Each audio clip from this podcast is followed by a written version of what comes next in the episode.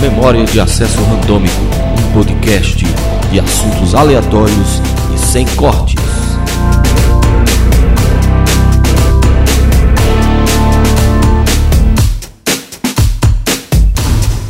Falar em piloto, eu me lembrei de uma história que tinha uns amigos meus discutindo quem era melhor, Ayrton Senna ou Schumacher. Aí teve um deles que defendia Schumacher, que chegou uma hora que perdeu a paciência e disse assim: piloto bom é piloto vivo.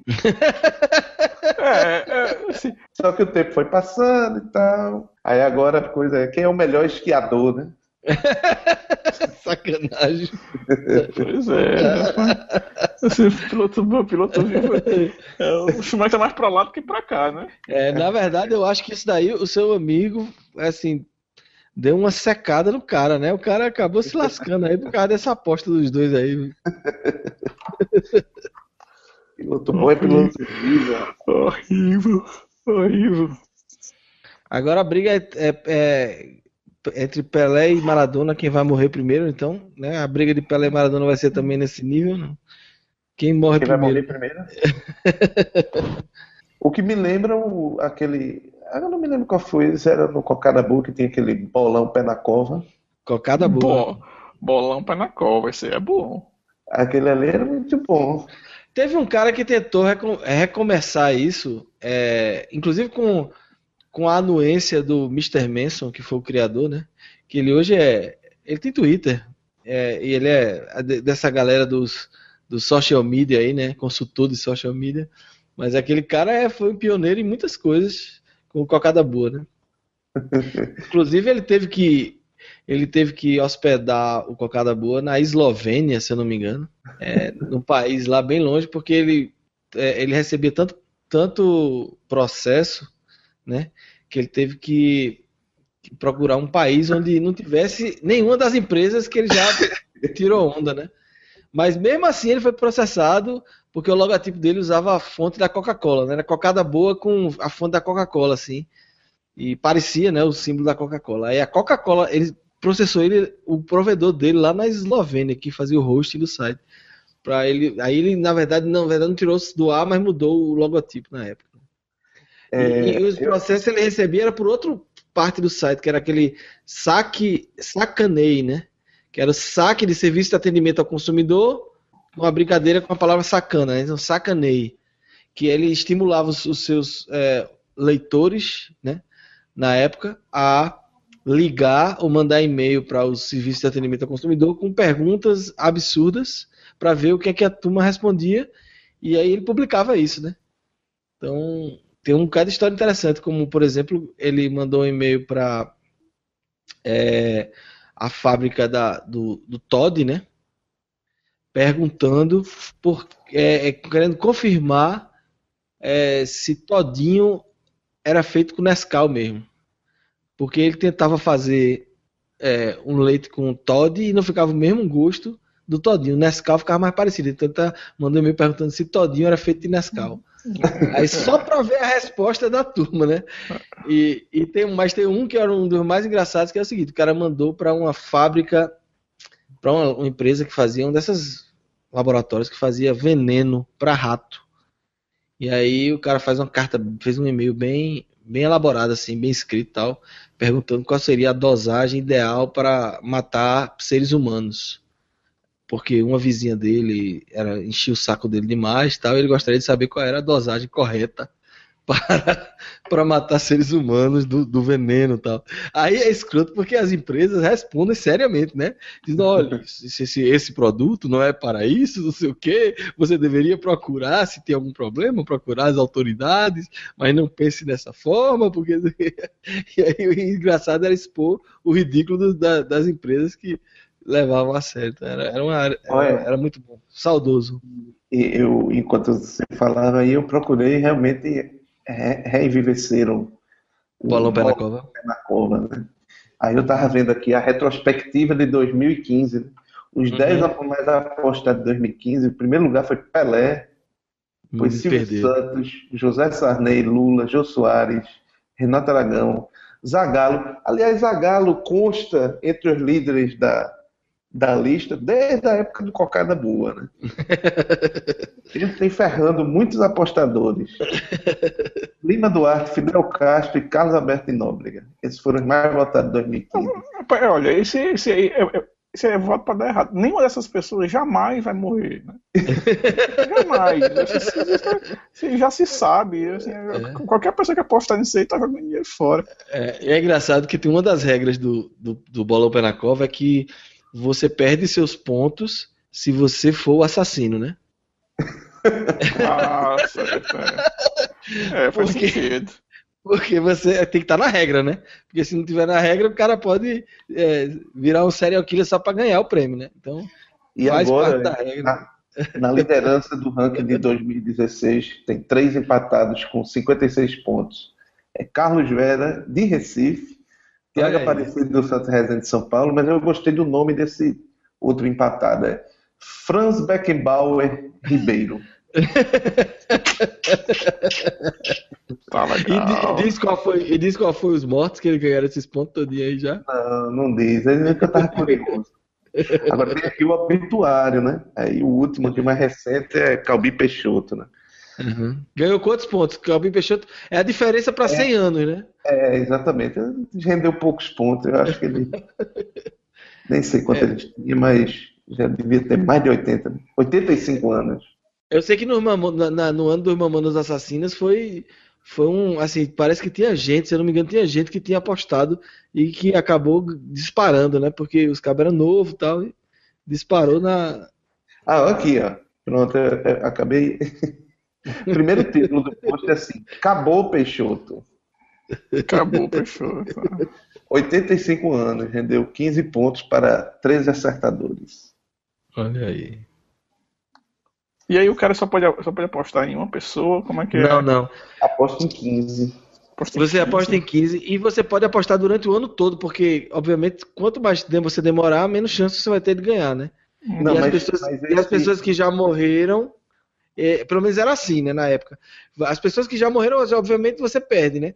E você podia apostar e, e entrar no bolão e esperar até o fim do ano, né? E Não, mas, aí você. mas o regulamento atual, você só Ah. pode escolher no começo do ano 15, não pode mexer mais.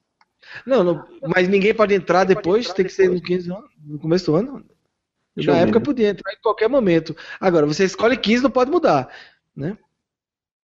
E, e aí, assim, você vai ter menos tempo, né? Porque É, qualquer exatamente. momento alguém pode morrer. Você- Eu acho. Mas eu entendi que você. Ó, a lista deverá conter 15 nomes e não pode ser alterada. Só que se eu. Vamos lá. São válidas após corrida 1 de janeiro de 2016 a 31 de dezembro de 2016. Então, aposta pode apostar em qualquer momento. Agora, você, você apostar em dezembro, já morreu todo mundo, né? Então, você- só se tiver um, um- um terremoto que mate muita gente famosa, né, que você vai conseguir, né? Agora eu descobri os- o- a pontuação aqui dos três que estão na liderança. Os três acertaram a morte de Shaolin.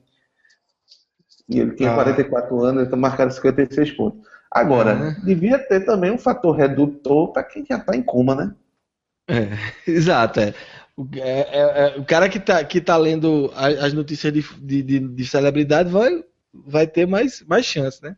Que vai saber em quem, quem tá com o pé na cova. Mas se bem que tá aí, né? Pé na cova, o cara faz parte do- da, da vantagem, o cara tá, tá assim. É, é como é como bolão de esporte mesmo, né? Tem o cara que chuta sem saber nada, tem o cara que tá por dentro das notícias e sabe que tá com mais chance de, né?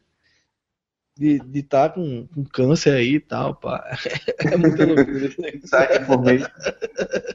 No, no- esse, esse, esse negócio era muito escroto, porque o cara ganhava uma camisa pô, no site. Eu não sei agora qual é o prêmio, mas na época era uma camisa, porra.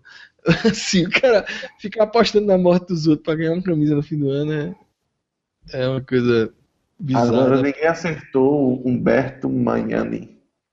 Também ninguém sabia também quem era, né? É, Sabe quem é, né? Tem uma regra, tem uma regra do que é famoso, né? Também tem isso, tem uma definição claramente assim de quem são as pessoas que valem, né? Esportista, pessoas, personalidades tem que ter um mínimo de, de um mínimo de celebridade, né?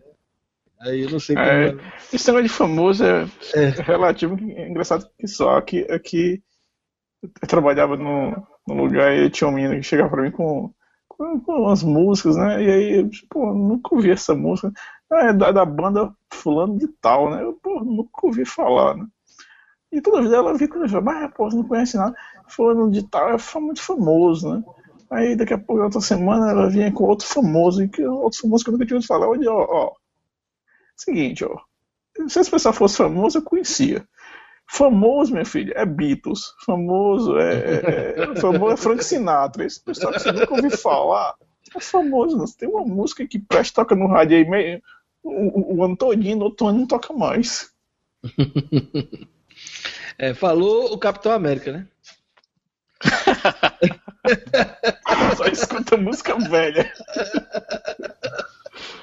que é... é, é... E aí, é. por que, que a gente não faz aqui um, um bolão pé na cova, nós? Quem você quer que morra? Olha, hum, o problema é esse, é porque as pessoas mais prováveis são sempre ganham pouco ponto, né? Assim, então, vamos fazer um, tom, um Já tomara... tem um candidato, Maradona. Vamos fazer um tom, tomara que morra, né? Acho mais legal. Não, mas é tomara que você se compromete. O bolão pela causa é só uma questão probabilística. Você só está dizendo, ó, eu acho que vai morrer. Não, não tô dizendo que quero que morra, né? É, é e, e, e, você tem que ver o seguinte também, você tem que saber jogar bem, tem que ter uma zebra para ver se você marca muito ponto, né? É, se você quer ganhar. O que me lembra uma história, eu não sei se vocês conhecem a história de um jornalista baiano. Ele, ele, desde a época que. Eu não me lembro o nome dele, mas desde a época, eu, eu vi a história, desde a época que ele era estudante ainda de jornalismo, ele tinha um sonho. E o sonho dele era entrevistar o cara que matou John Lennon. Como é o nome dele mesmo? Mark Chapman. Mark Chapman. Então o sonho dele era entrevistar Mark Chapman. Que aliás está preso, eu acho que até hoje, né? Tá, tá preso ainda. É. E, e, e, ele foi estudante de jornalismo e sempre mandava, escrevia cartas para o advogado, entrava em contato, fazia tudo para conseguir uma, uma entrevista com ele. Né?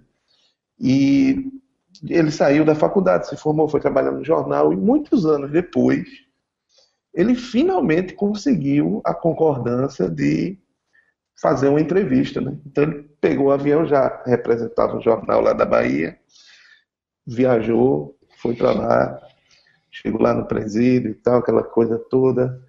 Chamaram o homem, ele veio com aquelas, o cara descreve, né? Veio com aquelas correntes, aquelas algemas na mão, amarrado no, no pé também. Diz que era uma mesa, assim, até grande numa sala, né? E o cara sentou de um lado da mesa, ele sentou na outra cabeceira, né? Aí ele, nervoso com aquela emoção de, de, de realizar o sonho dele nessa entrevista, aí ele olhou pro cara e perguntou assim, você, Mark Chapman, né? Aí o cara, é, sou eu sim. Você matou John Lennon, não foi? É, foi, matei. Vem cá, meu rei. Tu nunca ouviu falar em Guilherme Arantes, não?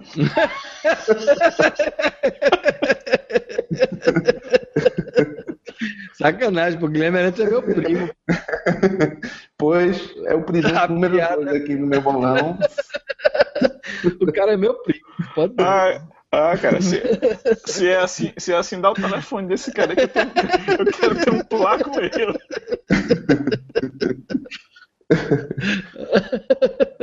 ai, ai, nunca ouviu falar, cara. Ai, meu Deus do céu. Beleza. Mais alguma ideia? Eu tô botando aqui Maradona e Guilherme Arantes até agora. Guilherme Arantes, eu nem sei se vai dar tanto ponto assim, viu? Porque o bichinho tá gasto. Viu? É, ele tá. Eu disse que ele é meu primo, mas é porque ele tá na árvore genealógica da minha família, mas ele é, é de um ramo totalmente separado. É primo, pô. Você tá no ramo, não tá totalmente separado. tá pendurado lá de algum jeito, né? É, é, o cara que deve ter apostado. Acho que o Luciano Huck teve um ano desse que teve um acidente de avião aí, né? Quase morreu. O cara que apostou aí chegou perto. Boa. Não, É, Luciano. Luciano Huck, é, fazer uma foto danada. E, a- e a Angélica de quebra, né?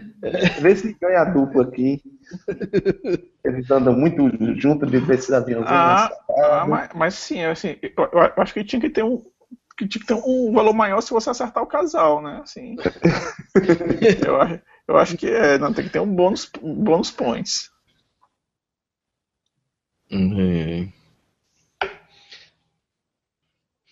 Tá crescendo a lista, de qualquer forma. Não, assim, es- esses óbvios que tu falou aí no começo, né? Silvio Santos, esse pessoal aí não morre mais, não. Tem que, tem que ir atrás dos que, dos que tem perigo ainda de morrer. Bota o, Zagalo eu não gosto de jeito nenhum, que ele vai enterrar muita gente ainda. é, bota o Dedé Santana, pô. O Dedé Santana tá mais pra lá do que pra cá. Hum, tá bom. Seu mostarda com chave inglesa na biblioteca. Né?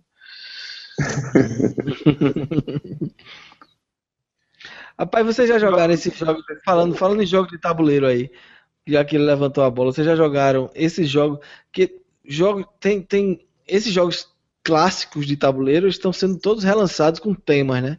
Temas de, de filme, de quadrinhos, de, de tudo no mundo, de séries, né? E também tem um- toda uma categoria de jogos que no Brasil nunca chegou, né? Agora tá chegando lá, de jogos de tabuleiro que são ou, é assim, muito mais. Quem joga, né? Eu, não- eu não, conheço. Quem joga acha muito mais é, interessante do que era antigamente, é, mais elaborados. Tal. O melhor jogo de tabuleiro que eu joguei na minha época foi aquele Scotland Yard, que era um. Eu Joguei muito isso aí. Scotland Yard era um nível acima de detetive, né? Que esse que tu falou É. aí é o, é detetive. Det- Detetive, é.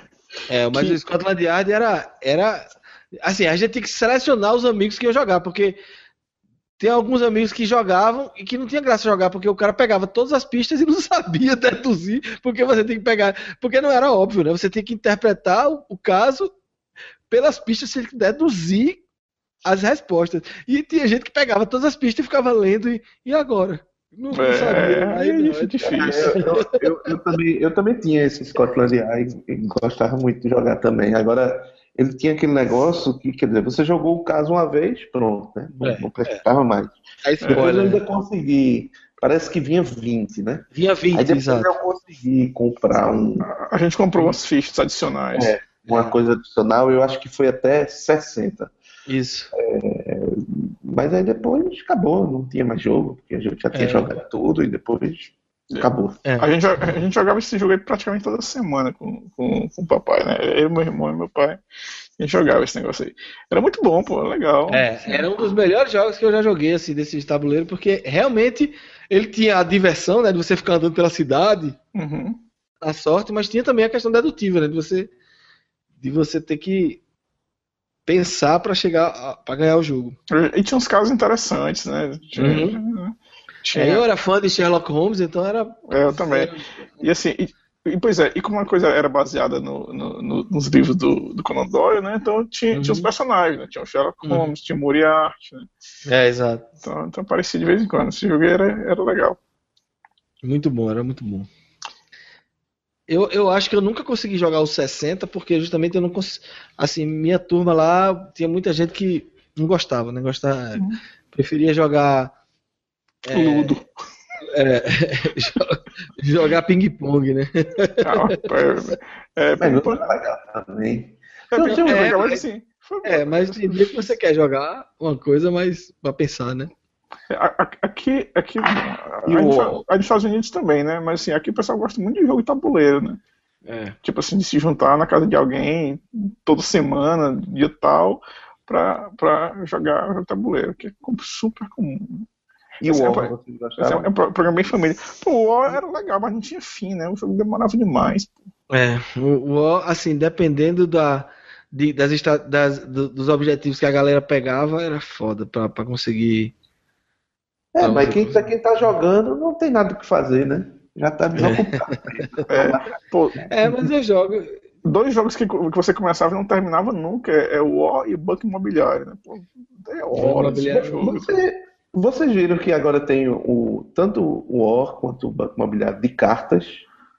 Como assim de cartas? De cartas. São cartas. É um, muda um pouco a regra, entendeu? E, e você joga com um baralho de cartas, não, em vez de ser Não tem tabuleiro. não. tabuleiro e dado, não, Não. são cartas e nas cartas tem toda essa coisa. É bem legal, eu gosto muito do. Eu tenho aqui, de vez em quando a gente joga de banco imobiliário. É bom que é o banco imobiliário, mas sem passar Mas tem o dinheiro. Mas tem o dinheiro. né? Mas tem o dinheiro. Tem, porque existem cartas que são dinheiro, cartas que são propriedade e cartas que são coisas, né? Feito aquele sorte, aquele sorte em revés, aquelas coisas, né? E assim, tem cartas de aluguel. Então você, se você tem uma carta de uma propriedade, você baixa a propriedade, então ela é sua. Se você descarta essa carta, ela é sua. E aí você, se quiser cobrar aluguel, você pode cobrar aluguel se você tiver uma carta para cobrar aluguel, entendeu? Uhum. Essa é uma lógica assim da, da- da- do jogo. Então você vai jogando as cartas, vai baixando que você quer que entre no jogo, e vai cada, cada jogada você pega novas cartas, troca e tal, e faz suas jogadas. É, é- é bem, bem legal mesmo. Bem divertido. E tem um do War também. War de cartas. Também é o mesmo princípio, mas eu, esse eu joguei pouco. aí Eu comprei, eu joguei umas duas vezes só. Falando em jogo de. Ah, Aí eu não gosto Banco Imobiliário. Falando em jogo de carta aí, cara, tinha, um- tinha um jogo que a gente jogava na escola, todo mundo jogava, assim, é, te- teve uma época que era uma febre, né? Todo mundo levava o seu, o seu, o seu, o seu, era super trunfo.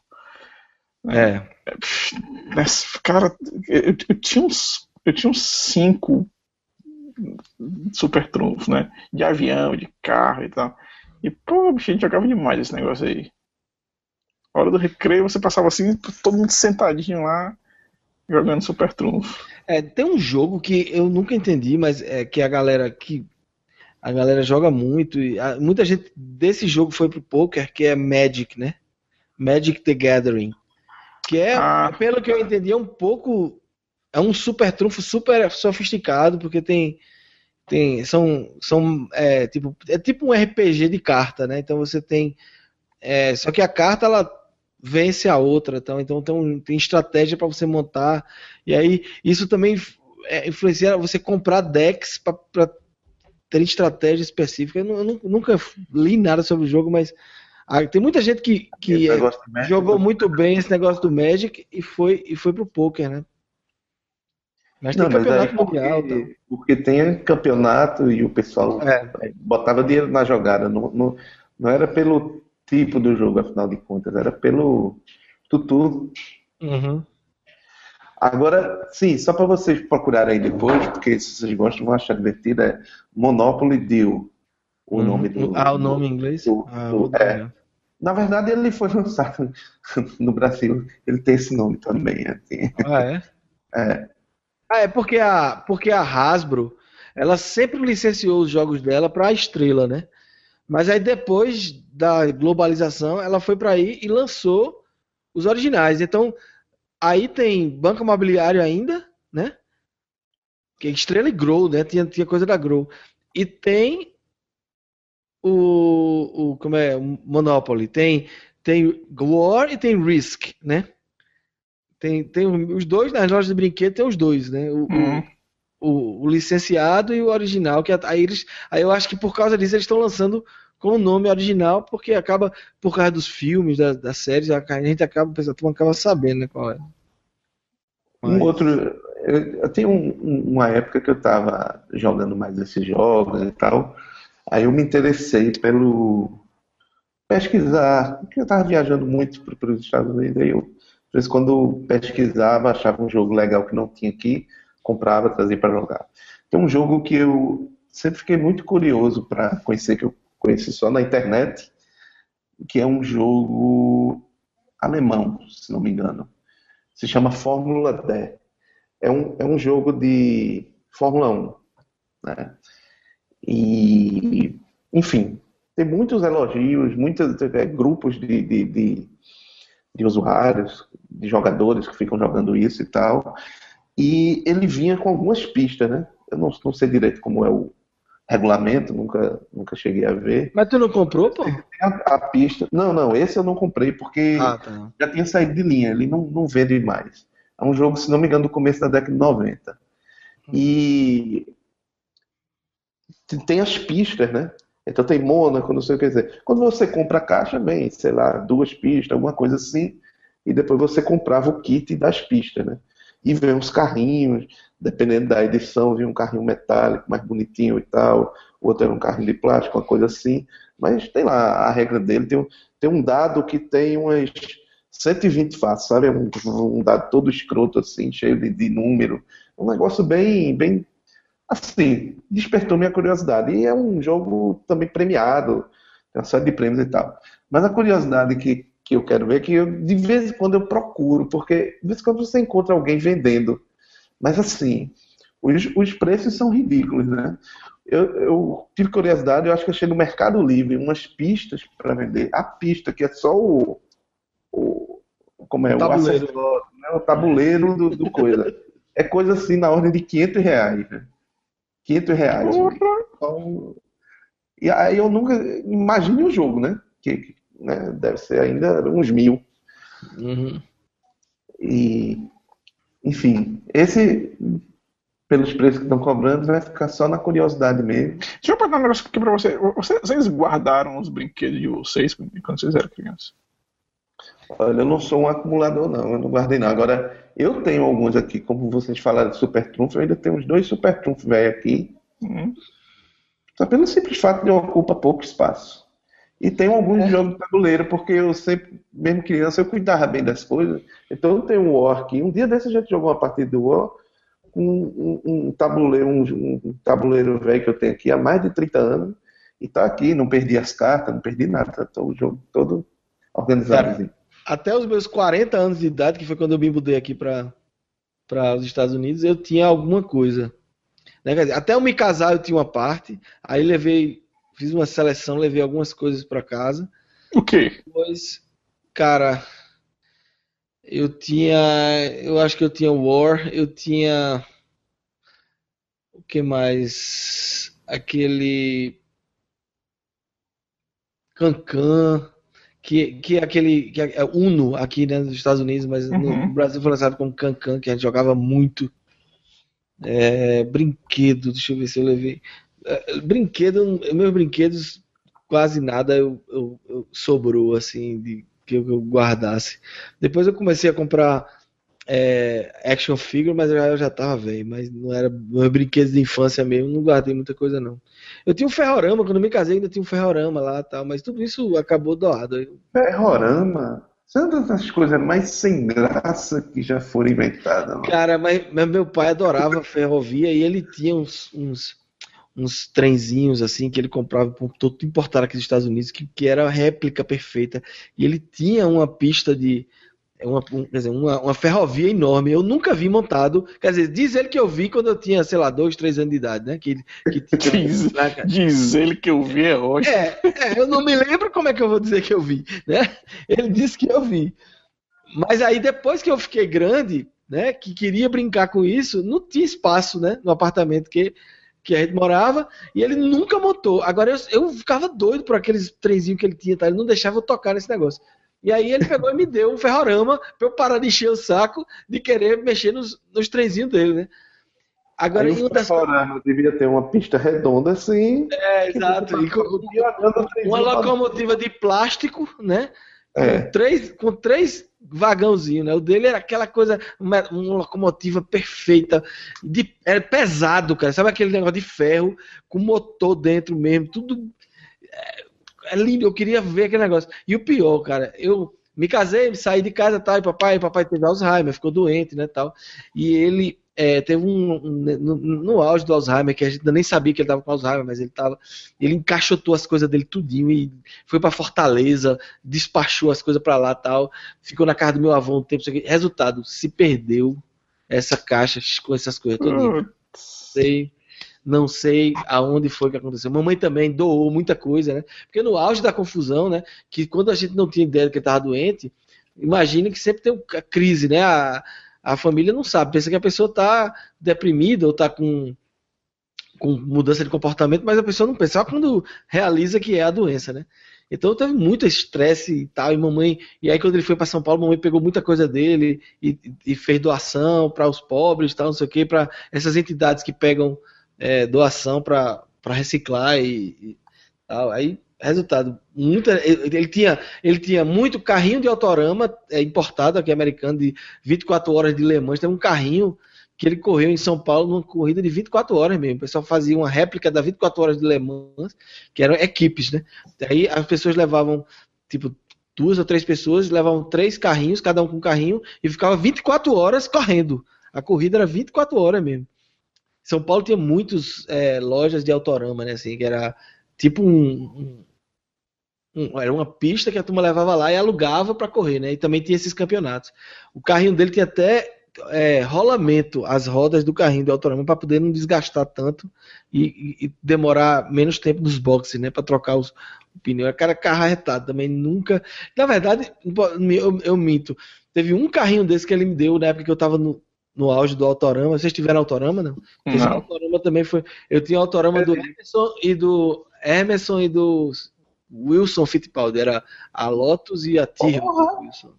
É. Eu, eu, eu, tive, eu tive um autorama de Nelson Piquet, agora a história é engraçada, porque eu sempre quis ter um autorama, nunca tive, né?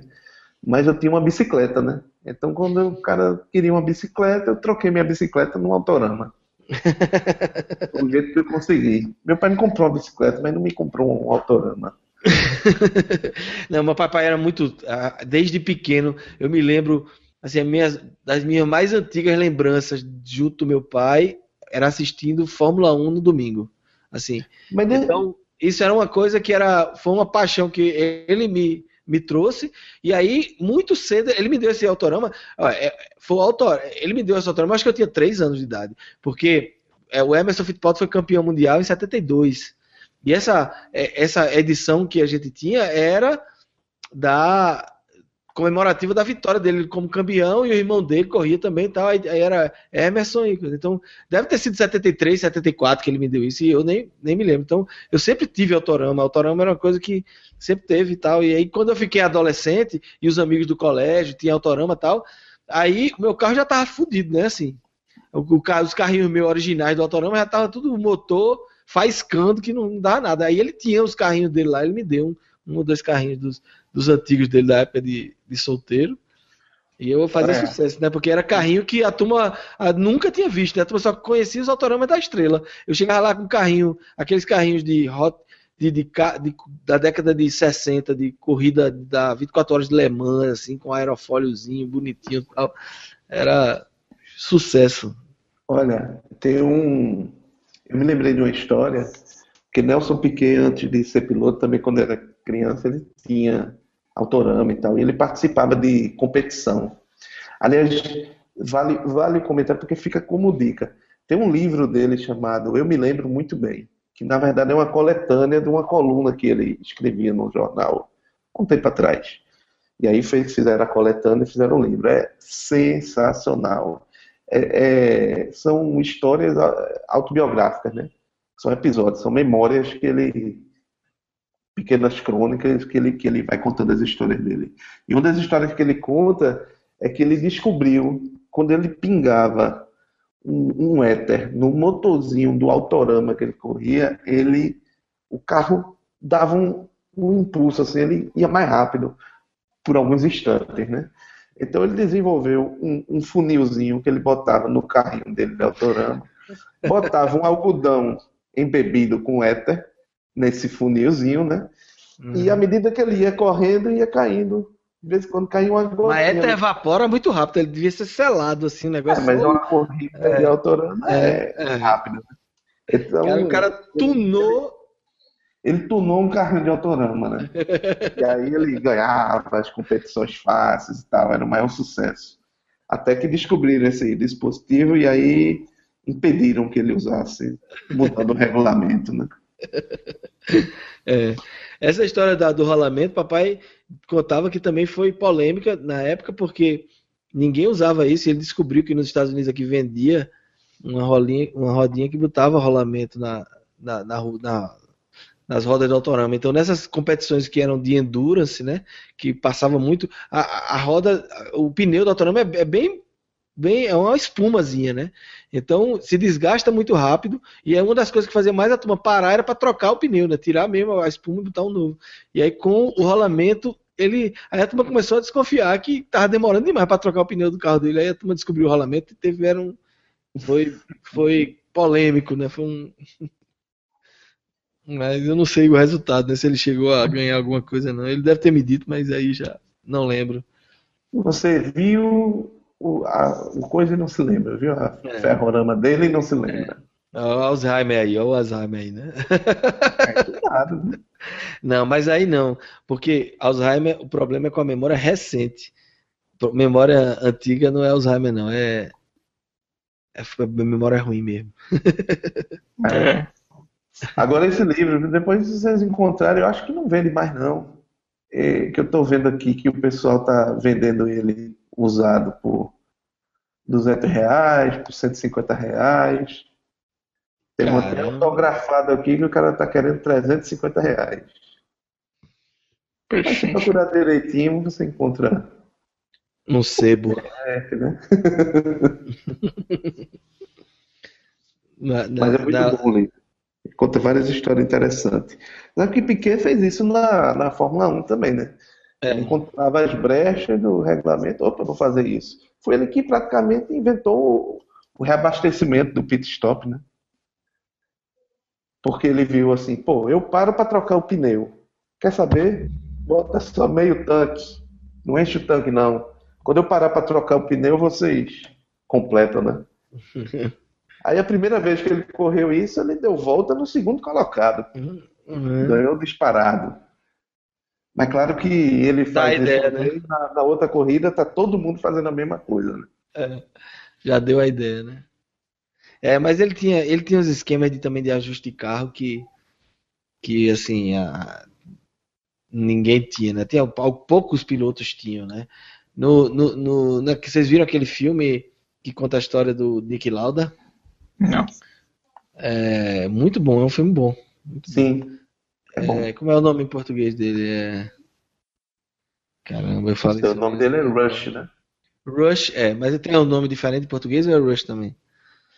É muito bom. Só aqui como Rush com subtítulo. É, o, é, é, ele é muito bom em vários aspectos. Assim, é uma história que eu conhecia pouco. Eu tenho certeza que eu assisti aquelas corridas todas, porque eu me lembro de Nick Lauda, me lembro do acidente de Nick Lauda. É, Peraí, pô, aí você. Lembro? Uma... Aí eu não era nem nascido, pelo amor É, tá certo, é o um novinho aí.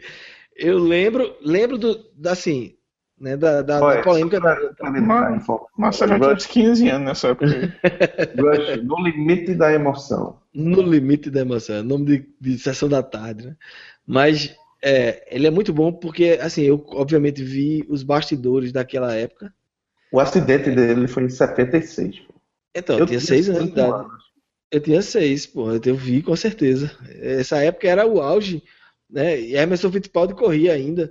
Não era nem nascido nessa época. É, Rapaz, inclusive. 5 anos, eu não sei nem se eu ia no banheiro sozinho ainda. E dirá me lembrar. Eu me lembro, sim.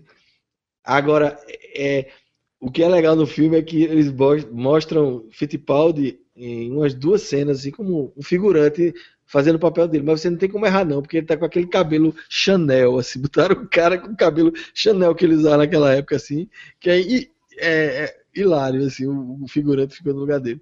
E a turma cita a sacanagem que ele fez com a Williams, acho que era Williams, não, não McLaren, não me lembro, é, com, que ele, ele de última hora é, abandonou a, a, equipe para montar a Copersuca com o irmão dele, né? E com o dinheiro dos usineiros né, brasileiros. É, e aí eles tem uma, uma, cena lá que eles citam isso. E, mas o filme é muito bom. O ator que faz o Nick Lauda é fenomenal.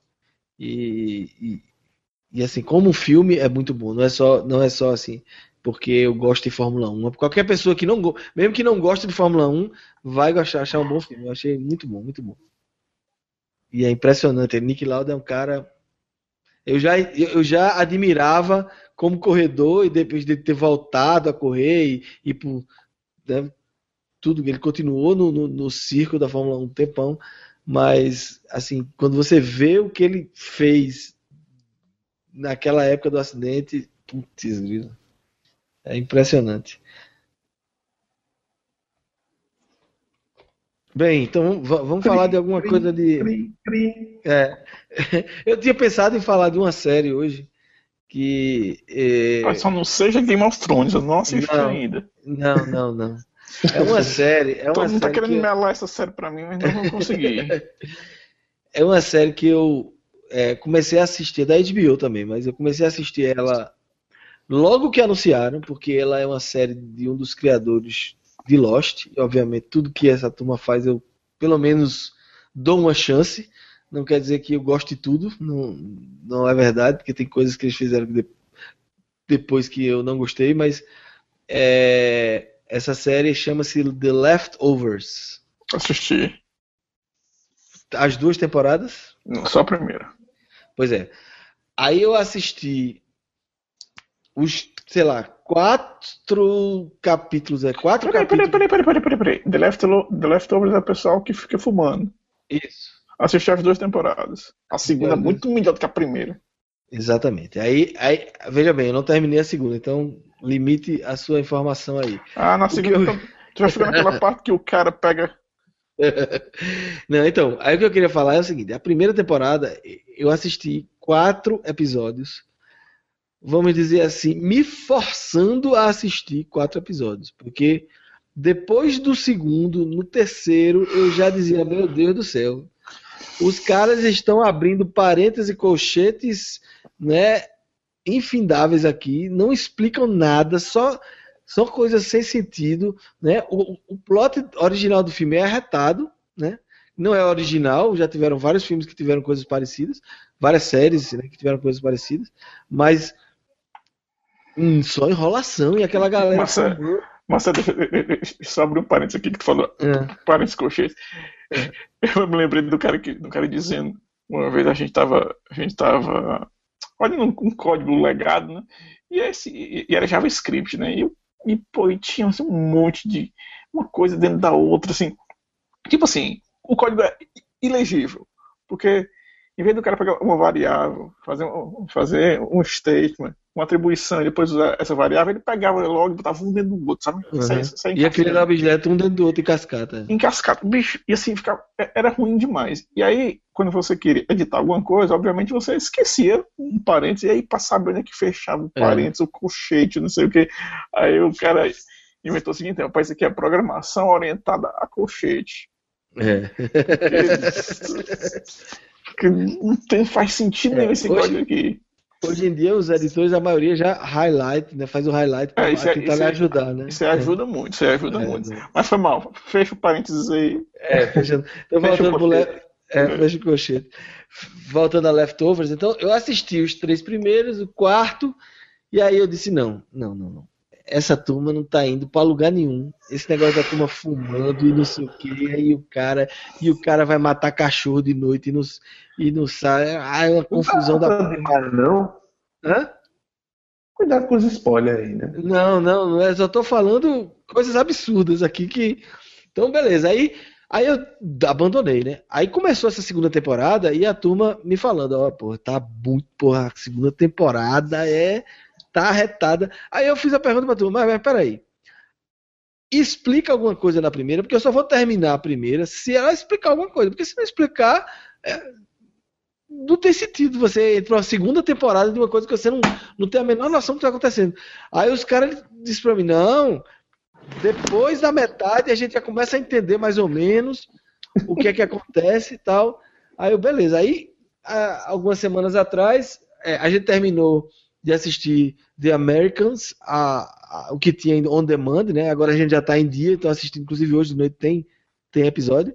É, então, como a gente estava com esse espaço na agenda de, de séries, aí eu perguntei a Erika, vamos, vamos dar uma segunda chance a Leftover, porque o pessoal disse que é bom. Aí bora. Aí a gente começou de novo. Aí começou, tá? Um episódio, aí terminava, a gente olhava pra gente, tá entendendo alguma coisa? Não.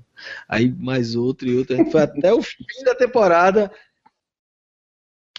não sei, não tem uma pergunta assim, por que isso aconteceu que a gente consiga responder. Não tem. Não há explicação, é só é, coisas nonsense que acontecem e, e, que não tem explicação e que você tem que acreditar que é assim e pronto. Aí eu digo, porra, eu não tô afim de começar a segunda temporada, mas já que a gente tava no embalo, vamos começar. Aí realmente a segunda temporada, ela é melhor porque ela tem episódios melhores, tem coisas que acontecem melhores, mas não ajuda a você esclarecer o que realmente está acontecendo ali, o que aconteceu com as pessoas que sumiram. Sim, né? pô, mas peraí, mas assim, no dia que disser isso aí também. Aí não, não, sério. É, eu sei, eu sei, eu sei que esse é o principal mistério da série, concordo. Mas tem que. Você. Tem um, é, esse barulho aí vai, vai sair tudo na gravação. Viu? negócio se mexendo aqui, eu fiquei com medo. A vida é barulhenta, pô. A, vida tem barulho, pô. A vida não é então, é Então, assim, eu digo, eu já alerto, né? Não acreditem nas pessoas que dizem que leftovers tem explicação. Não tem. Né? Vá, vá é, é, como é, aproveitando a, a, a experiência. Né? Porque eu acho até pior do que Lost, cara. Lost era aquela coisa, né? Chegar a primeira final da primeira temporada é escotilha. Aí, pô, na outra temporada você entra na escotilha, né? Você começa a ver coisas que vão, né? Pelo menos a gente achava que explicava alguma coisa. Depois era totalmente diferente do que a gente achava, tal. Mas nesse Leftovers eu tô gostando da viagem, mas não, não sei para onde é que vai não. Cara, eu, eu, vou, dizer, eu vou dizer um negócio. Assim, eu, eu sempre, eu sempre sempre fui um, um advogado de Lost. Né? É, foi a série que eu gostei mais, né? Eu tinha um podcast dedicado à série e tal. A gente fez 108 episódios, né? Exatamente. É, e, e, assim, e o pessoal reclamava muito de dizer que a série não, não dá explicação. Eu, bicho, eu achei que tem explicação demais, assim, teve, teve muita coisa que foi explicada. Eu acho que, assim, do que eu queria saber, tem pouca coisa não, que Pouca eu, coisa ficou sem Eu gostei de Lost. Não, eu, eu, gostei de Lost. Eu, tô, eu só, estou dizendo que The Leftovers, para mim, tá me deixando mais no ar do que Lost. Lost deixava a gente no ar, tinha umas coisas que, uhum. como aquele monstro de fumaça, que era uma coisa absurda, que parecia que ninguém sabia o que era. Tinha algumas coisas que eram absurdas. É. Mas é, era me deixava mais intrigado né, do que confuso. É, é, eu acho que a explicação é essa. Lost me deixava mais intrigado e me prendia mais do que Leftovers. Leftovers me deixa mais confuso e não, e não necessariamente todos aqueles, todos aqueles mistérios me deixam intrigado, me deixam curioso, entendeu? Então eu acho que é um pouco a mão dos, dos roteiristas de Lost era melhor do que dessa galera aí do Leftovers. Mas vamos ver é. até onde eles vão. Se eu vou, se eu vou aguentar uma terceira temporada né, dependendo do que ele entregar no final dessa segunda aqui. Eu, eu não sei, eu não terminei ainda, mas quando terminar eu digo. Por falar em, em, intrigado, né? Eu me lembrei de, um, de uma coisa que aconteceu com Dallas. Lembra de Dallas? Dallas é uma série que demorou muitos anos. Ele começou em não 78. Era nascido, não era nascido, não. É, começou em 78, terminou em 91 e, e depois, né, mais recentemente, se não me engano, em 2012, teve um uhum. revival aí, mas eu acho que continuou, deve ter, deve ter sido uma merda, né? Mas é, é, Dallas tinha é, dois irmãos, né? Que era Bob e JR, que eram os antagonistas, assim, do Bob que era o cara bonzinho, né? E JR que era o, o vilão né, da série. Eles viviam brigando lá e, e a rivalidade entre eles. Bom, mas essa série começou a ter muito sucesso, muito sucesso, e quando chegou em 85, ele só vinha numa sequência de temporada que ele era o primeiro ou segundo, primeiro segundo de série maior audiência nos Estados Unidos, quiçá do mundo. E, e, e aí os caras, né, o, o, ator que interpretava o Bob Ewing, que era o bonzinho, né, ele fez um jogo duro lá na renovação de contrato, né, queria muito dinheiro, muito dinheiro, e os caras não, não fecharam o negócio com ele. Então, inevitavelmente, quando não fecha o negócio, você tem que fazer o quê? Matar o coitado, né? Então, na temporada seguinte, que ele não, não tinha fechado o contrato, eles mataram o cara, né? E aí tentaram levar a série sem ele, né? E foi um desastre, assim. As audiências despecaram, ninguém mais queria ver a porra da série. Então foi um desastre completo. Aí eles chamaram o cara de novo e viram que a série não ia ganhar dinheiro sem ele e pagaram o que ele queria e renovaram o contrato dele. Na verdade, ele, ele deve ter aumentado ainda mais a, a, né, depois que a, a turma veio pedir pinico, né? Ele deve ter dito, opa, mas agora não é mais aquele valor, né? Vamos, vamos conversar, né? Mas enfim, eles chegaram num acordo, ele botou a mão na grana preta, né? Só que agora os roteiristas precisavam resolver o problema. Tá bom, eu, a gente vai ter que botar ele na série de novo. O que é que aconteceu?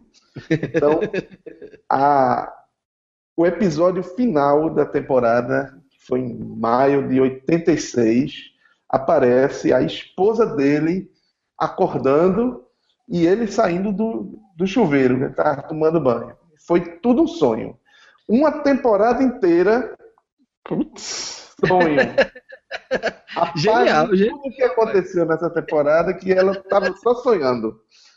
E aí começou do ponto onde parou a, a temporada. temporada genial. Pronto.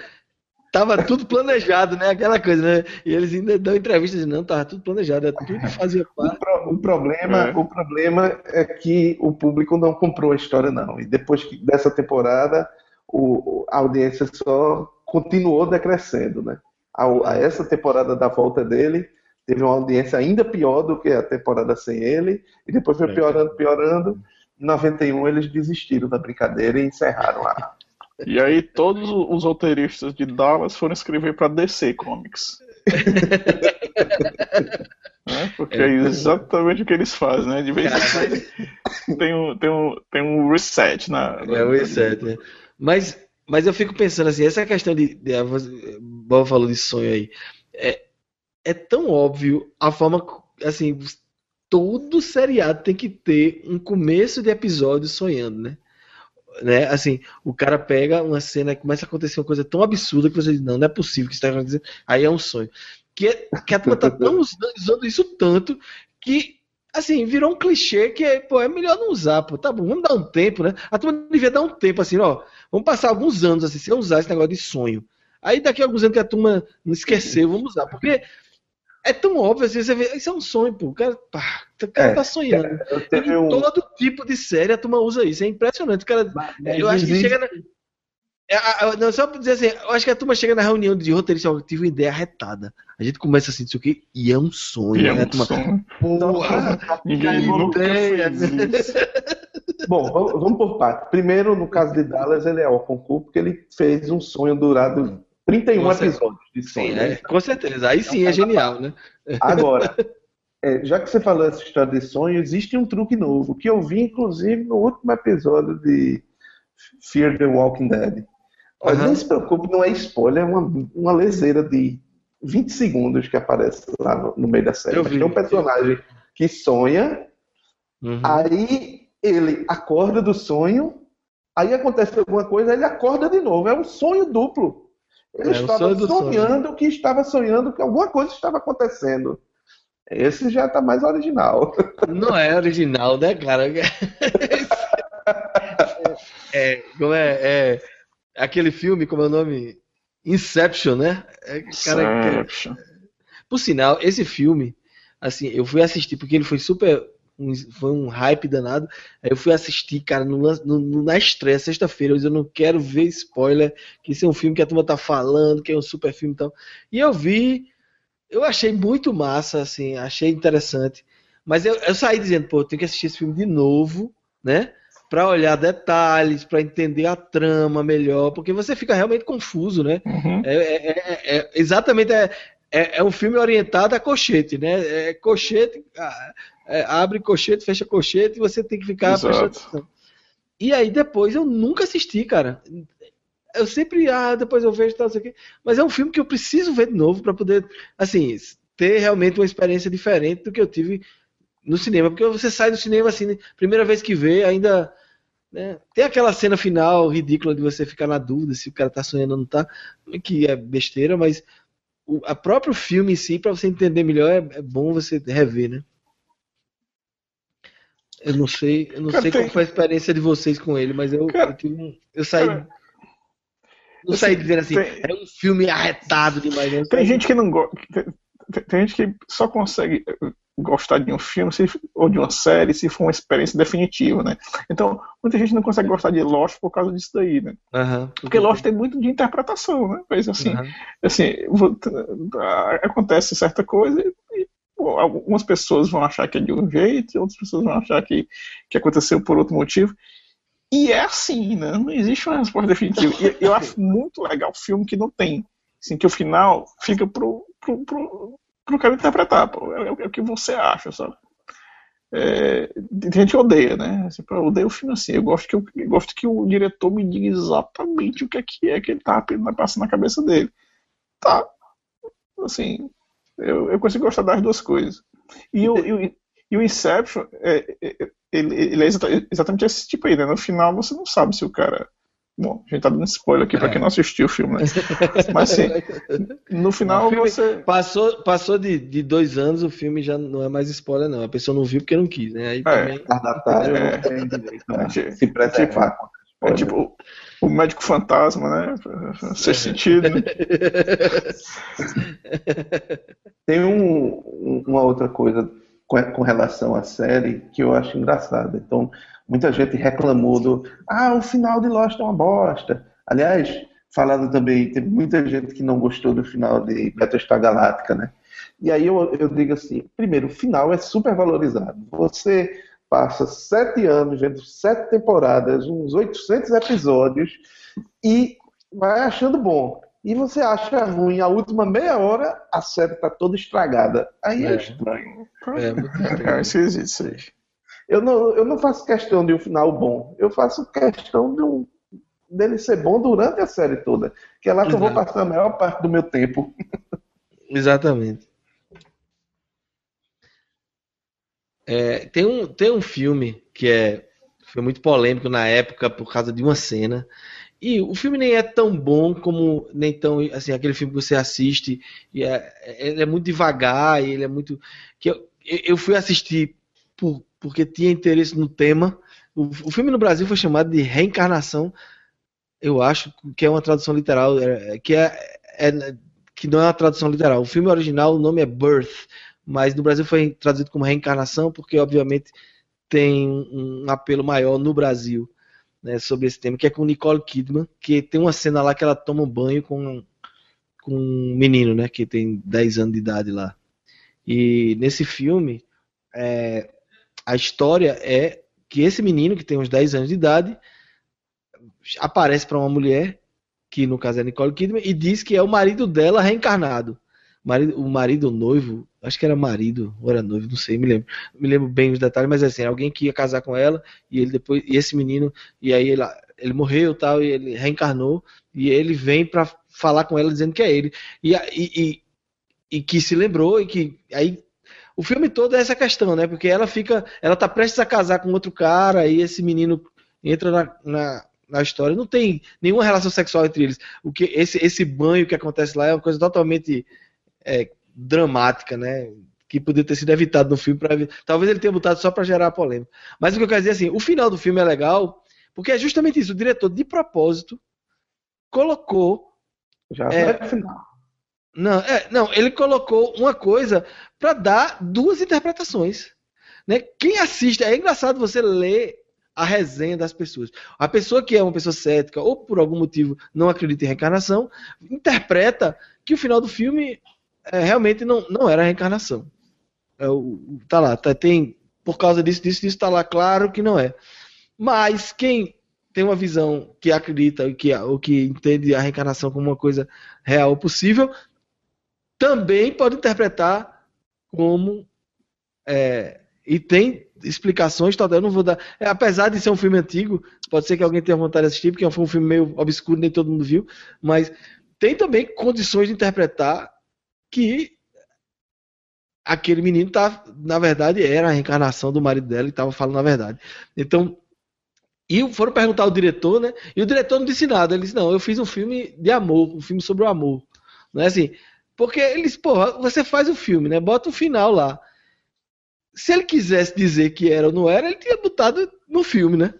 A turma vai querer que o, o diretor diga, né, tem que dizer, como é, é, Vadim tá falando, tem gente que não consegue assistir um filme e terminar e a pessoa dizer, não explicou o final, ah, é uma merda. pois é, tipo assim, o que é que você acha, né? É. que você acha que é? é? Muito, ah, claro, tem aquele filme que você sabe que o cara não soube terminar. Assim. Sim, é diferente. O cara teve uma ideia para começar um filme e depois alinhavou qualquer coisa no final porque não, não, não teve ideia para terminar. Aí é diferente, porque aí você realmente sente. Aí você diz, porra, aí não. Aí o cara. Que merda, né? O cara fez um final merda, né? Mas mesmo assim, se, tem filme que se salva dessa forma, né? Tem aquele, aquele cara. Porra, como é o nome? Eu não vou lembrar, não. Depois eu, eu pesquiso, da próxima vez eu falo. Mas tem um filme que eu vi que realmente acaba de uma forma tão assim, inesperada que eu disse, cara, esse cara não sabia, não, que ele, ele não sabia. Ele, ele, escreveu, foi escrevendo, foi escrevendo. Chegou um momento ele diz, ah, eu não sei para onde isso vai, não. A vida continua, né? Aquele negócio. A vida. E aí viveram felizes para sempre. Eu vou, é assim que vai e pronto, acabou né? Porque, que, que filme é esse? Cara, deixa eu ver aqui. Eu vou, eu vou me lembrar. Vão, vão falando aí de algumas experiências de vocês que eu vou, eu vou achar esse filme. Esse filme eu me lembro de ver um que era do. do... Eu, eu não, não, me lembro mais do nome, mas é de, de um casal que está lá no meio do mar, os náufragos assinados. Não me lembro porque também eles ficam sozinhos lá, o casal, no meio do mar. E aí aparecem os tubarões e tal, e os perigos e as coisas. Esse, esse, filme, é, esse filme é angustiante. É. Sim, eu vi esse filme também. É Open eu... Water, o nome desse filme. Exato, eu fui assistir no é. cinema esse filme, cara. Eu vi no eu cinema. Assim, Pô, esse filme, é muito agoniante. esse filme é muito agoniante. Eu tava, vendo, eu tava vendo lá no cinema e o final é anticlimático. O clímax do filme é um pouco antes do final. Sim. Exato, exato. Ele acontece o clímax e aí ele vai acontece mais alguma coisa nos, sei lá, 10 minutos finais. É, e a vida quando continua. Né? Acabou né? o filme, quando acabou o filme, um cara se levantou e gritou assim: Que filme merda da porra! E saiu pra porra do cinema. Rapaz, é, comigo eu tive a mesma. Salvou o final. É, eu tive a mesma experiência nesse filme. Não, obviamente o cara não saiu gritando, mas literalmente todo mundo que estava à minha volta saiu. Acabou? E esse filme acabou? E, e isso é o fim? Não é possível, não. Não é possível, não, que esse seja o fim. Eu não acredito, não. De acender a luz errado. acender a luz errado. Não é possível. É mar aberto. É mar aberto. É. Realmente, esse filme é, é, mas, é, mas é um filme bom. E, e o, que é mais angustiante, o que é mais angustiante é que ele foi filmado com câmera digital. Não foi película. E eles colocaram de propósito, como se fosse uma pessoa filmando. Né? Então a sensação é de um vídeo amador, assim, né? De um, a, a gente não está muito acostumado em ver em cinema uma coisa com com a com, com a coisa digital assim que, que dá uma, uma, uma visão de mais de televisão do que de, de cinema, né? Então dá um, dá um outro ar e, e, e para esse filme especificamente é, é muito forte, cara. Deixa eu tentar me lembrar do outro filme. Eu tô procurando aqui, cara. Vocês já dormiram no cinema? Viram um filme tão chato que dormiram? Já, já. Muito cansado. Ah. Aquele filme estúpido do Will, Will Smith, que é, é, tipo no Velho Oeste, e aí tem umas coisas de alta tecnologia, tem uns robôs. Não, daquela bomba, hein? É... Pô, aquele filme eu dormia, dormia assim. E outra coisa, é... eu, quando eu durmo, não interessa em que, onde for e, e, e quanto tempo levou para dormir, eu ronco, né? Então, assim, eu, eu tava no cinema e começou aquele o serrote, né? né? E aí eu acordei com a cutucada na, na pleura aqui da Karine, né? Pá, tá roncando, pô. Dorme, mas não. Dorme, mas não nunca. É. Quando o Brasil chamou As Loucas Aventuras de Jamie West. O que é, é Wild, Wild West? Não, eu teve, teve um é, filme. É, esse eu... filme é uma bomba. Teve um filme é que eu dormi. Ruim, mas diz, qual foi o que tu dormiu? É, é um filme, cara, de motoqueiros. Eles tentaram fazer um Velozes e Furiosos, mas. De motoqueiro. Pô, motoqueiro. Só podia dar certo. Eu acho que é sobre duas rodas. Deixa eu ver aqui. Deixa eu ver claro se é esse. Que vai dar certo esse filme. Cara, eu não sei se é sobre duas rodas é o nome do filme. Ou é Fúria em Duas Rodas. Filme. Deixa eu ver. É Fúria em Duas Rodas, o nome do filme. Eu fui. É, teve uma época que a minha cunhada ela trabalhava num site em Recife E, e ela ganhava muita cortesia dos cinemas, porque ela era fazia editoria, é jornalista, fazia editoria de cultura. Então ela escrevia sobre filme, mas ela ganhava muitos filmes ela não queria ver, né? E ganhava ingresso. E ela ganhava também ingresso para sortear no site. Aí ela sorteava e ninguém ia buscar, né? Assim, tipo, a gente ficava de sobreaviso, ó, se ninguém vier buscar até fechar o expediente aqui, e a sessão era de noite, aí a gente ia assistir, né? Então eu assisti muito filme merda, porque justamente a turma ganhava o sorteio e não queria ir, né? Esse foi um deles, né? Rapaz, é, me parece. A cena, rapaz, a cena épica do filme é os caras no Grand Canyon param os motoqueiros todos, estacionam suas motos, vão para o precipício e vem o pôr do sol mijando no Grand Canyon, assim, para baixo. Veja que cena, que cena poética, né? O pôr do sol lá no Grand Canyon e um bando de motoqueiros mijando. É, é. Assim, é. Aí, esse daí eu dormi, cara, não, não tinha como. Acabei Sabe? de achar o filme, cara. O filme, o filme que, eu, que eu falei, só para não esquecer. É, é, dos irmãos Coen, é No Country for Old Men. Esse filme é bom. É bom, não, não, não é ruim, não. Mas o que eu tô dizendo, é um filme que o fim, ele é aquele. Siga a sua vida, né? Assim, não tem o um fim. Ah, aquele fim é. dramático, né? Aquele fim. Ah, é isso, é Você isso. Você não dormiu nele. É, é, não. É o assunto não. anterior. É o assunto anterior. É porque eu fiquei na cabeça aqui e descobri que é o nome dele no Brasil é Onde os Fracos Não Têm Vez. Legal é que eu acabei de descobrir que na Wikipedia aqui que o nome em Portugal é Este País Não É Para Velhos. Literal. Olha, um filme que eu dormi, só me lembro de ter dormido em um filme. Foi o Batman 2. O Batman que tem o pinguim. Sei, sei, eu lembro. Eu sei que eu tava lá, filme chato do caralho. Aí eu dormi. E aí teve uma hora que eu acordei tinha um bocado de pinguim, uns 300 pinguins na tela fazendo alguma coisa lá. Aí eu perguntei, eu tava com, com, com os amigos, rapaz, de onde vem essa pingaiada toda aí? É, esse, esse negócio de estar tá no cinema, né, e, e ter esses comentários engraçados. Eu me lembro de uma vez, eu estava assistindo um filme que, assim, que só podia ser. Assim, eu, eu, eu, já fui mal intencionado pro filme, né? Rapaz, esse filme vai ser uma bomba, eu vou fazendo nada mesmo. Godzilla, né? O primeiro da Sony, né? Uhum. 1980, 80, não, 90 e blá blá. Aí tem uma cena desse filme que é o, o Godzilla, ele, ele, tá, é, obviamente é em Nova York, né? Então deve ser a Brooklyn Bridge. E o bicho está lá destruindo a ponte, ele está tá em cima da ponte. E, o, e os protagonistas estão dentro de um táxi. E aí o Godzilla pega o táxi e bota na boca, né? E aí os, os, os povos dos protagonistas ficam tudo maluco lá, ah, falando estamos dentro da boca do Godzilla e não sei o que e tal. Eu sei que o cara acelera o táxi. O táxi sai da boca do Godzilla cai em cima da ponte e vai-se embora, né? Os caras conseguem se libertar. Aí nessa hora aí, a menina que tava atrás de mim na fila disse: Oh, mentira! Aí eu ora, porra mesmo! Quer, quer, dizer que um bicho aí, um, um, dinossauro gigantesco aí, destruindo a cidade todinha, fazendo isso, é uma putaria do mundo. Tu engoliu. Agora, o táxi, o táxi pra ti foi, foi a gota d'água. O, o, o, táxi não, não dá. É, não, é mentira, é o táxi porra, cair, né? É, era, porra. Suspension of disbelief é o que você é. tem que fazer. O, esse, esse, negócio do mentira tem até um, um áudio que, que rolou no WhatsApp há um tempo atrás de um cara contando uma piada do Matuto que, que tá no. tá no vai, vai para Recife, não sei o que, e vai para praia, nunca viu mar e tal, não sei o que.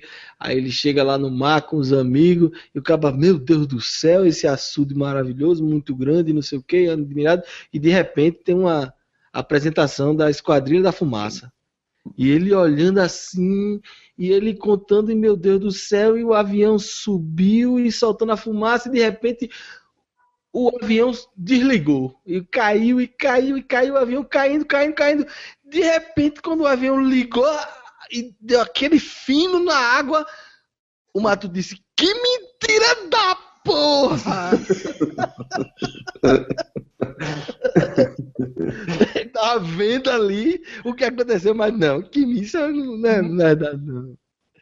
É, mas, mas esse negócio de, de, de assistir filme é, tem muito disso também, você, de você ir com a predisposição de não, não ficar julgando, né? Se é verdade ou não é, né? Assim, pô, se você... teve, teve uma vez eu estava tão ansioso para na expectativa de ver o filme, eu estava passando na frente do cinema e hoje não tem isso, mas antigamente tinha um no, no cartaz eles botavam um papelzinho dizendo quais eram os trailers que passavam. Sim, sim. Eu passei na, na frente do, do, do cartaz e vi assim, na lista de trailer, Pulp Fiction. Aí eu digo, eu vou entrar nessa porra pra ver o trailer, que era o que eu tava interessado. O filme era Highlander. Bomba. Highlander 4, 3, sei lá, nem me lembro do número. Aí eu fui assistir o trailer, né? E aí já tinha pago o ingresso, vou ver o filme também, né? Rapaz, que filme ruim da porra. E ele, ele assim, tem uns erros de continuidade assim, absurdo, uma coisa assim, mal feita, um negócio ceboso. Esse também merece um, uma premiação aí dos, um dos piores de todos os tempos. Agora o trailer foi massa.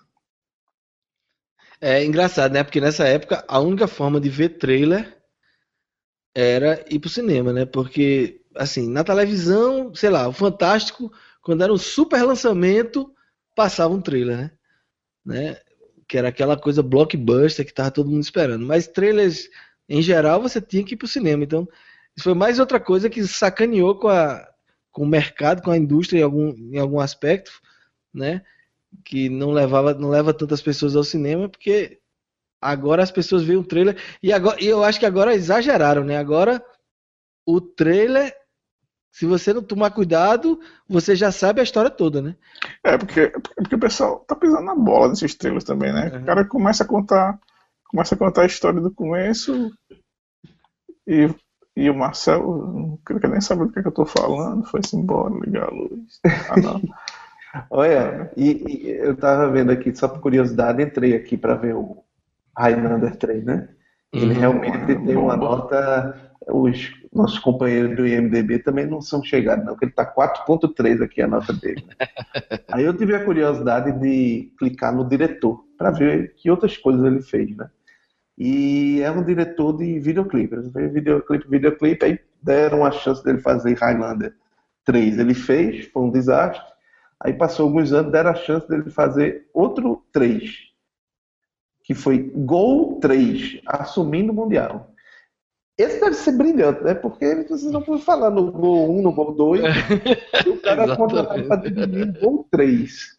E aí a média dele no IMDB é 3.3. Então, ele assim, conseguiu se superar, né? Ele conseguiu se superar, né? Meu Deus do céu, esse cara é um gênio. Ele consegue ser e tem um texto pronto. Ele só conseguiu fazer três filmes. O outro, que eu não vou falar, ele ainda conseguiu uma notinha melhorzinha, 5.4, para elevar a média dele. Né? Uhum. Aí é engraçado que a mãe desse cara chega, mas filha, que você faz? Sou diretor de cinema.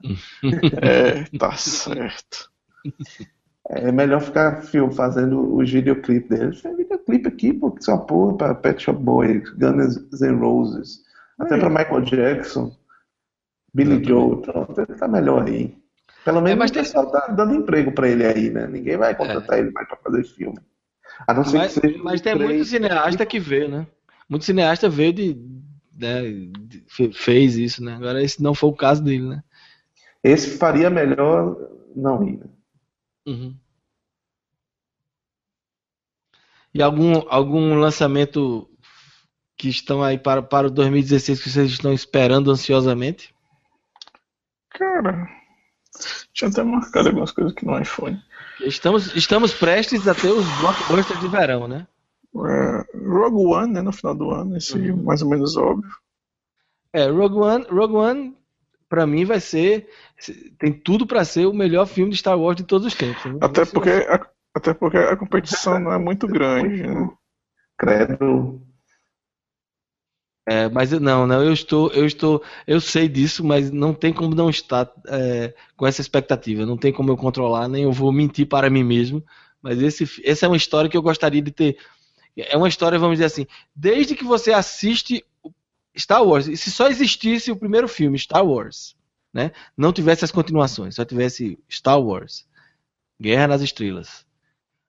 Se você me perguntasse qual é a história que você queria saber você queria saber depois o que, é que aconteceu com Leia. Não, eu queria saber como foi que aconteceu aquela história que ele conta lá no filme que roubaram as os dados. Né, que o cara diz, ah, muita gente morreu para poder conseguir esse, esses planos da Estrela da Morte, tal, a rebelião tal. Então, era, um, era uma coisa que eu sempre sonhei em ver, né?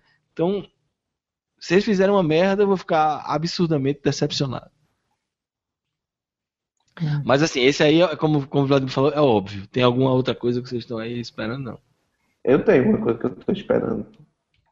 Aqui que eu sou meio, vou ser um pouco bairrista aqui, eu estou esperando é Aquarius. Né? Putz. Que é do Pernambucano aí, né? É, eu gostei muito de, de O Som ao Redor, né? também porque aí em Recife tem um, tem um a chamada, mas o filme é legal, tem um, tem um plot twist no final que é interessante. Eu, eu gostei muito. Agora, esse Aquarius eu não tenho a menor ideia, eu não li nada sobre isso, exceto aquela aquela manifestaçãozinha ridícula, todo mundo rindo e tirando a foto contra o golpe, né? Assim, é estranho, né? É, mas, mas a, a... ele estreia quando aí no Brasil? Não sei. Deixa eu ver. Ó, oh, tá, aqui, tá, aqui, tá aqui a minha lista de filmes que, que, eu, que eu tô, tô querendo assistir esse ano. É, Rogue One, né, começa, começar de dezembro pra cá. Doctor Strange, né, Doutor Estranho. Esse eu acho que vai ser bom. É, Inferno, que é do, do Dan Brown, que assim, eu, li to, assim, eu li todos os livros e achei todos os filmes. Os filmes são infinitamente melhores que os livros. É porque o livro enrola muito, né? Depois que você lê o primeiro, os outros você fica agoniado, querendo ir logo pro fim, é, porque é, é, é, é, aquele negócio, vai e volta, vai e volta, vai e volta. Você, porra, o cara. Eu já sei que você quer me prender pra, pra ler o livro, não precisa ficar com essa. A técnica dele é tão óbvia que. É o rei do livro, É, no, exatamente. No primeiro livro, ela é viciante. A partir do segundo, se torna angustiante. Agora, infelizmente, eu também tô querendo assistir Inferno, porque, inclusive, Inferno eu não terminei de ler. Comecei e não terminei. Mas é, é uma história interessante. Mas o melhor, filme, melhor livro dele eles não vão fazer, que é o que fala, é, que é o que é em Washington, né? Que eu acho que seria muito difícil de produzir, talvez, não sei, ou é porque fala da, da maçonaria, eles não querem é, entrar nesse tema, mas que o melhor de todos que eu li, que eu achei foi esse, foi o da, foi o, o como é o nome que é, porra, agora deu um branco, que é em, esse parte em Washington é sobre a maçonaria. É o Digital Fortress, é? Não, não. Esse Digital Forte é o primeiro que ele escreveu. Foi o que ele escreveu antes do Inferno. Porque ele, ele, ele escreveu. É, da Vinci Code. É, o Código da Vinci, aí fizeram o filme logo depois. Né? Fez o Angel and é. Demons. Aí. O Anjos e Demônios é um, é um livro anterior. Ao né? Da Vinci Code. Ao Da Vinci Code, exatamente. E The Lost Symbol, é, que é The de 2009. Symbol. Que é de 2009. Que ah, mim, eu não li, não. Pois é, que, Vale a pena, eu recomendo. É muito bom. Tem umas. Porque ele teve umas sacadas interessantes com a cidade de Washington. Eu fiquei muito curioso para conhecer a cidade de Washington, porque ele sempre faz isso, né? Com uhum. locais e tal. Ficou legal. E também, assim, alguns temas que, que são interessantes para mim. Mas é, é muito bom esse de Lost Cima, muito bom. O Inferno me prendeu muito no começo, mas aí começou a enrolar no meio demais. Aí eu disse, não. Aí quando eu soube que ia ter o filme, eu disse, beleza, eu assisto o final no filme. Mais rápido. Olha, eu estava vendo aqui no IMDB, vocês me perguntaram quando é que, que o Aquarius ia ser lançado, eu não consegui ver aqui, não, não, não achei a informação não. Mas aqui olhando no IMDB tem um, um campo que é o box office, né? Que ele diz uhum. quando o filme ganhou, né? E no Aquarius está aqui é, o, o budget dele, 3 reais. Ele, porra, 3 reais? Aí o filme é barato de fazer, viu? Ei, deixa eu continuar aqui com a minha lista. Diz aí, diz a tua lista aí. Foi mal. Infer... Inferno, né? É... Gambit, do, do, do X-Men, né? Que vai ser vai ter um filme do Gambit esse ano? É o que tá aqui na minha lista, tá dizendo que vai ser em 2016, outubro. Caramba, eu não tava sabendo que ia ter o filme do Gambit esse ano. É, Jason Bourne, que eu sou fã. É, tem, tem um filme aqui que é. Assim, esse filme eu não vou ver no cinema, né, mas eu, eu quero ver, que é o The Purge Election Year. Né? Eu assisti o 1 e o 2. Eu no odeia, mas ah, eu gosto. Independence Day Resurgency. Não, esse eu não tenho nenhuma vontade de vou, ver. Cara. Vou ver, vou ver. é, X-Men X-Men Apocalypse. É, esse tá estreando agora, né? É. Uhum. E é isso aí. Essa é a minha lista. É, eu, é, eu tô muito curioso para ver é, esse da DC, para ver se eles acertam algum. Que é o Suicide Squad, né? Que Suicide é o, Squad vai ser só ano que vem, né? Não, é agora. Agora não, no verão. Ele não, vai ser é, em agosto. Agosto, dia 5 de agosto, sexta-feira. Está aqui, tô vendo aqui. Esse vai ser legal. É, ele tá, tá, tá prometendo, né? Talvez vai ser um, um acerto. E, e, já teve gente que assistiu. Teve um, teve um screening recente para jornalistas. E mesmo eles não podendo falar detalhes ainda, eles todos elogiaram, disseram que é um bom filme. Então, tô, tô bastante. Assim, tem um indicador de filme que a, que a turma fala, assim, muitos dos jornalistas já falou, foi o seguinte: se a, a, o, o estúdio demora demais para mostrar o filme para, para os jornalistas, pode ter certeza que é uma merda. Porque e, e, quando ele mostra com antecedência, com uma certa antecedência, pode ter certeza que vai ser um bom filme, porque o cara não está com medo, né? De críticas anteriores. Pelo contrário, o cara está contando que a turma, mesmo não podendo dar spoiler, a turma vai vazar uma boa opinião sobre o filme, né? Então tem aquele filme que ele vê que os estúdios estão enrolando, enrolando, só dá, bota trailer, bota trailer, mas não, não dá nada consistente para eles, ele diz, isso, sabe, vai ser uma merda, né? Porque os caras estão já não tem mais que gastar, não, não quer gastar dinheiro mais com filme e também não quer que a turma comece a falar mal antes, né? Pelo menos a, ganha ao fim de semana de estreia. Entendi. E Borba, e aí a tua, a tua lista? Fora Aquários. Uh, nem sei. Aquários, Julieta, Café Society. Acho que são os três que me chamaram a atenção aqui.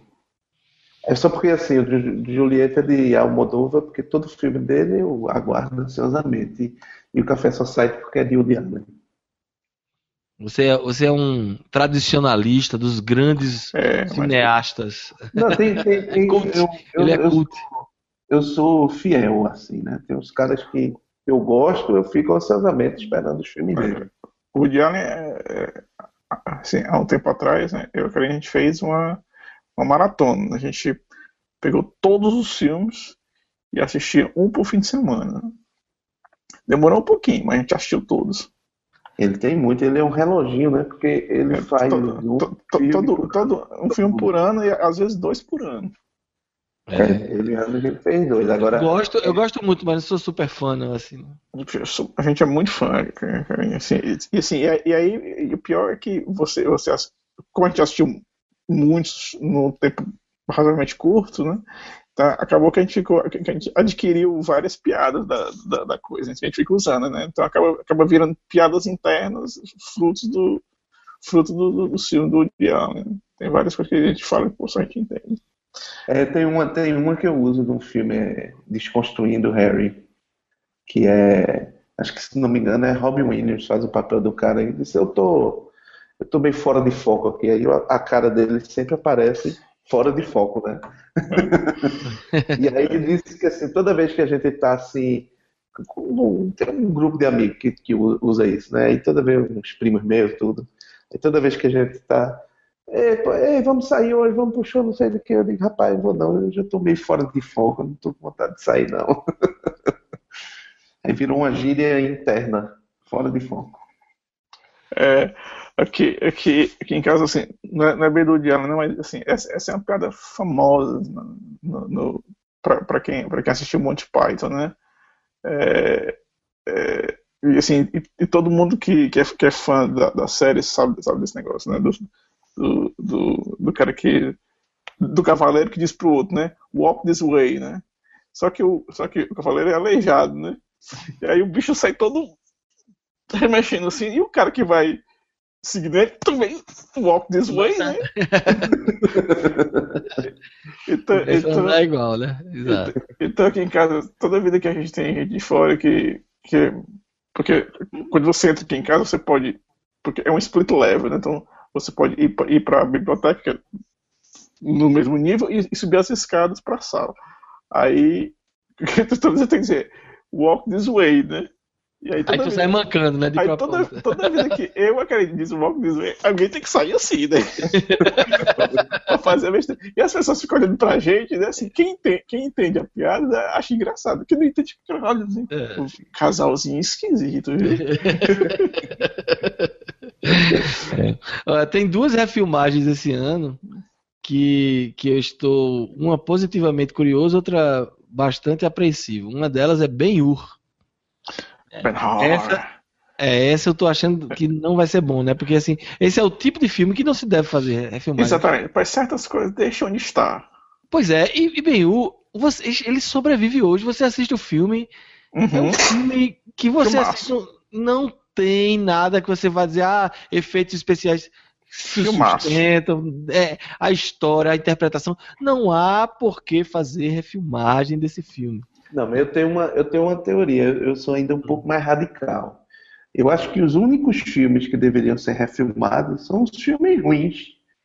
Para ver se conserta. Você pega um filme muito ruim, diz, eu vou refilmar. Pronto, eu vou fazer a refilmagem de Highlander 3. Vou fazer um filme arretado. Ele precisa ser refilmado. Você pega um filme que já é bom, não precisa refilmar. Exatamente. É você fazer uma merda. Aí é melhor fazer. É melhor não fazer. Pois é, e, e, o outro filme é Pete's Dragon. Vocês já viram esse filme, não? Não.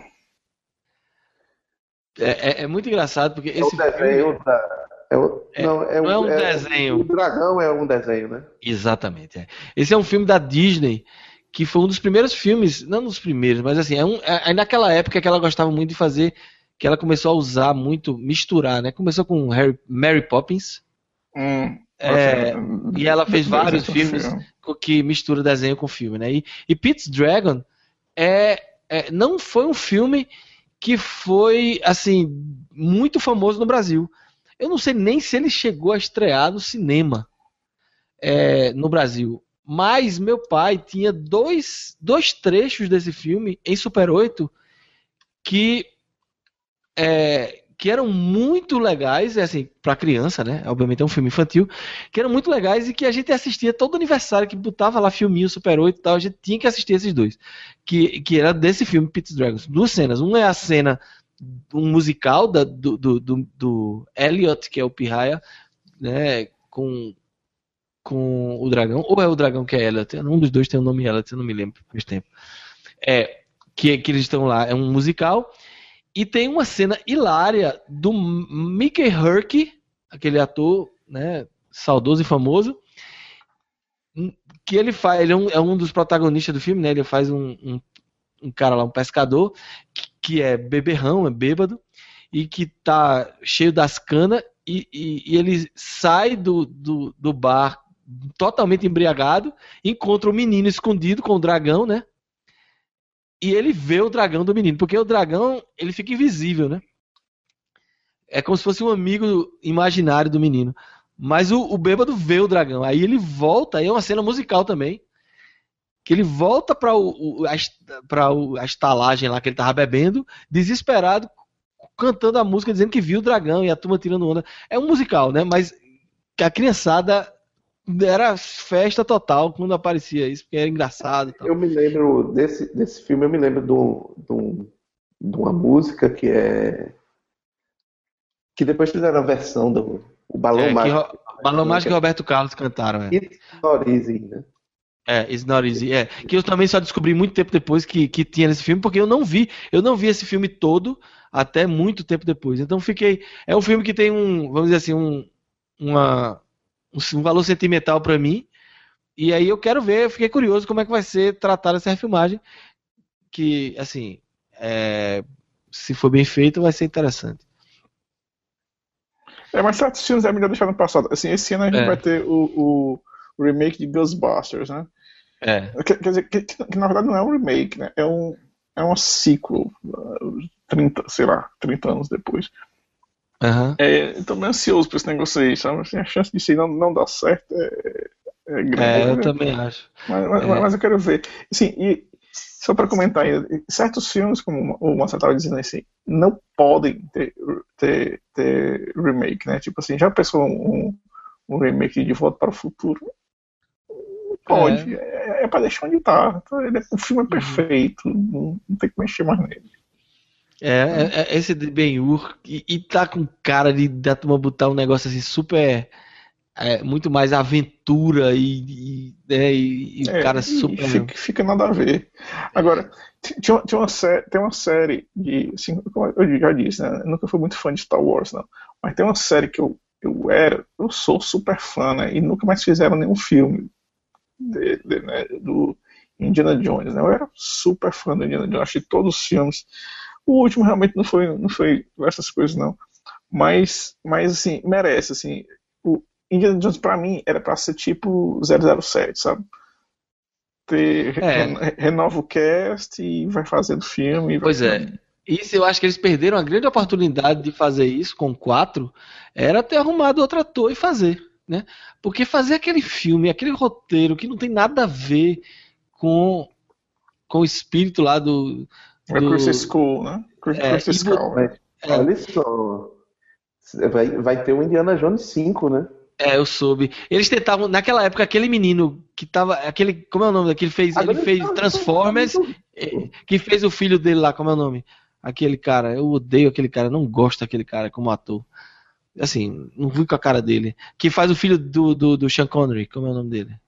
Sabe Não, aquele não, lembro, não. Não é, Filho não, mas do tá Sean Connery É, Harrison no- Ford. Pô, que Sean Connery? Falou de 007, falou em 007, eu falei, porque Sean Connery é o pai de, de Sherlock. É o. Porra, que tô Sherlock envolvido. Holmes. Já ia botar Sherlock Holmes pra botar com Alzheimer mesmo. Sean Connery é o pai de Harrison Ford, né? O pai de Indiana Jones. E o filho dele é aquele cara que fez também Transformers, né? O primeiro Transformers, aqui, que na época, aquela época, tava fazendo tudo, né? Eu acho que tinha um alguém tava é, financiando a dele é carreira dele lá, né? Um, um caba jovem lá que eu não, não, nunca gostei. Aquele quarto filme pra mim não existe. Pra mim é uma trilogia de Indiana Jones. E se forem fazer um, tem que botar um outro ator, né? Tem que botar um cara. Tá, Jovem. vai ter o Indiana Jones 5, já foi anunciado. Agora sim, é com Harrison Ford de novo. Agora Hum, tá marcado para 2019. Eu vou botar? Harrison Ford no bolão pé na cova aqui, porque ele não vai fazer esse filme, não. Pois é, eu também acho complicado. Ele teve até. Ele é, já mataram ele em Star Wars, né? Justamente pra não ter o perigo. Que Eita, sou... hein? Pô, você- quem tá ouvindo isso aqui não ouviu. É. E- é, mas assim, vão, vão substituir ele no filme de, de, de Han Solo, né? Podiam pegar o mesmo ator e botar no Indiana Jones, pô. Né? Vai ter o filme de Han Solo ano que vem. Ah, não, daqui a dois anos, né? Em 2018, vai ter o filme de Han Solo. Já tem é, diretor, já tem já estão trabalhando no roteiro, parece que já tem casting, eu, eu não sei se já anunciaram quem é o cara, mas vão botar um cara novo pra ser Han Solo. Então, pô, vamos, vamos pegar o mesmo cara e bota, né? Já faz todo sentido, né? Sabe, esse negócio de 007, eu, eu vi uma. Acho que foi uma entrevista, alguma coisa de Spielberg falando, né? Que Spielberg tentou, ele queria, porque queria fazer um filme de, de James Bond. E Uhum. chegou a tentar lá, mas na época ele era novo e tal, o pessoal cagou na cabeça dele lá. E, e ele nunca, nunca foi escalado para fazer um filme de 007. Aí ele quis fazer o 007 dele, né? Que foi o Indiana Jones, o caçador da George, Lucas, George Lucas deu a ideia e ele comprou a ideia lá do, do Indiana Jones.